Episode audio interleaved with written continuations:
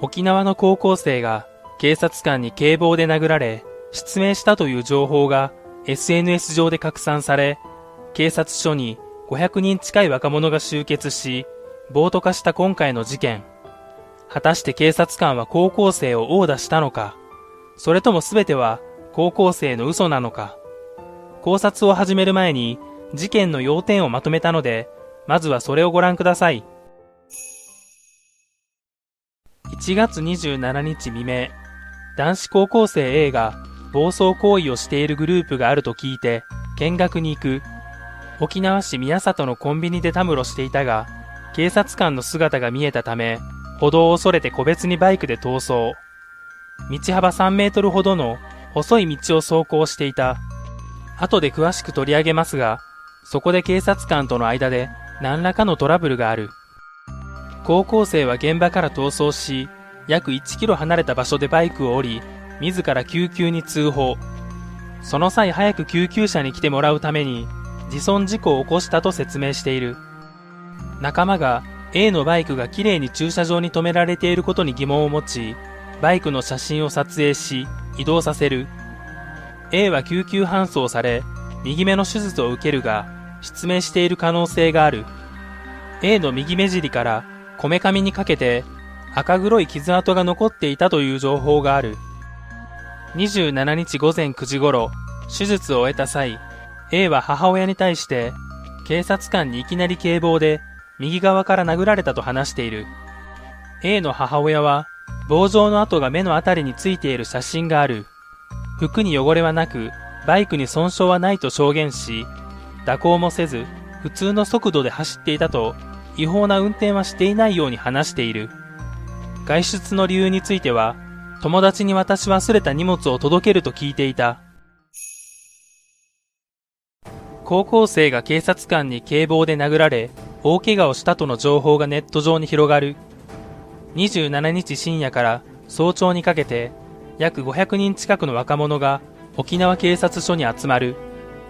一部が石や卵を投げたり、中には車を破壊したり、火をつけたりする者もいた。少なくとも拡散元にあるボコボコという部分は嘘で、事件の次の日ということもあり、隠蔽しようとしているかどうかも、その時点ではわからなかったはずです。デモや卵程度なら、これが若さという具合で済みますが、車の破壊と放火については、明らかに犯罪です。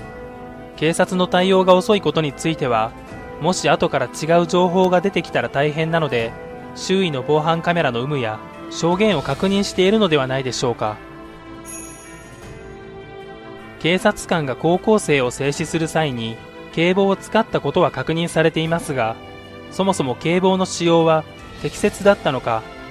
警察官が高校生を制止する行動に問題はなかったのか、警棒の使用については、やむを得ない場合や自衛のためなら使用可能で、もし高校生が静止を無視し、そのまま警察官に向かってきていたとすれば、警棒の使用は適切だったと考えられます。今回の静止の目的である職務質問については、応じる義務はないが、逃走した場合は静止させることは職務違反ではないとされています。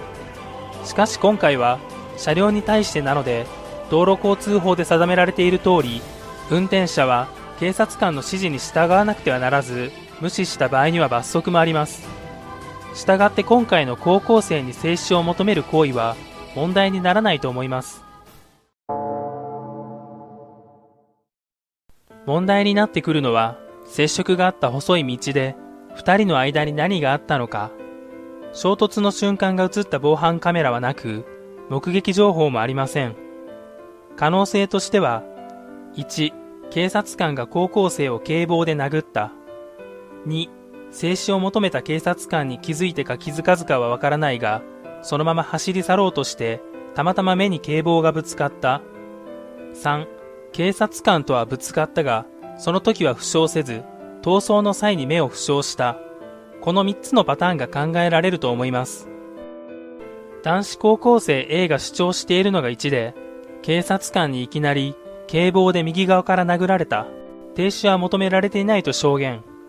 逃走の理由については、殺されると思ったからと話しており、話の筋は通っています。逆に言えば、警察官が急に殴りかかってきて、恐怖で逃走した以外では、A が警察官を振り切ろうとして、警察官に接触した自業自得の事故と考えられ、被害者どころか加害者になってしまいます。男子高校生 A が運転するバイクの状態ですが、速度は定かでないものの、高校生が母親の言うように適切な運転をしていたのなら、当然ハイビームを使用していたはずです。事件現場は暗い道なので、ロービームでもライトをつけていない時と同じ無灯火違反が適用される可能性があります。そもそも無灯火なら、警察官を認識することも遅れる上、高校生の証言の信用性も損なわれます。高校生がハイビームを使用していた場合、警察官はライトが眩しくて、距離感や位置が正確にはわかりません。当然誰が乗っているのかもわからない上、時間的にも新聞配達員の可能性もあります。そのような相手に対して、いきなり警棒で殴打するということは考えられるのでしょうか高校生側の主張が正しかった場合、この警察官は、誰でもいいから警棒でぶん殴りたいやばいやつ、そういう風になるのではないでしょうか。警察官の主張に該当するのが、2、もしくは3で、直進してきたバイクに向かって、両手を前に出して止めに入った。右手が強くぶつかった。おい止まれと言って、静止を求めたと証言し、警棒については、高校生を止めようとした際に弾かれたと説明しています。2の主張が正しい場合、どういうことがあったかを想像すると、警察官が静止を求めたが、バイクは止まらず、自分の方に突っ込んでくる状況。そのため所持品の中で最も硬い警棒を体の前に構え、防御の姿勢を取ったと考えられます。ライトの眩しさや近づいてくるバイクに恐怖し、一瞬目をつむったとすれば、どこに当たったかわからないと、供述が曖昧になっていることの説明にもなります。この接触では負傷せず、その後の逃走途中で怪我をしていても、警察官の主張とは矛盾しません。逃走途中で怪我をしたとすると、写真のように塀から出ている木の枝に接触したなどが考えられます。争点は警察官が高校生を殴ったかどうか。しかし、警察官が本当に警棒で殴っていたとしても、自白がない限り、真相が明るみになることはなさそうです。この事件でやばいのは、そもそも警察に対しての信頼がないことだと思います。深夜にバイクに乗って徘徊し、職質から逃げる高校生と警察官。真実はどうあれ、警察の言うことが正しいだろうという意見が大半にならないのはおかしいと思います。もしかしたら警察が殴って、さらにはそれを隠蔽しようとしている。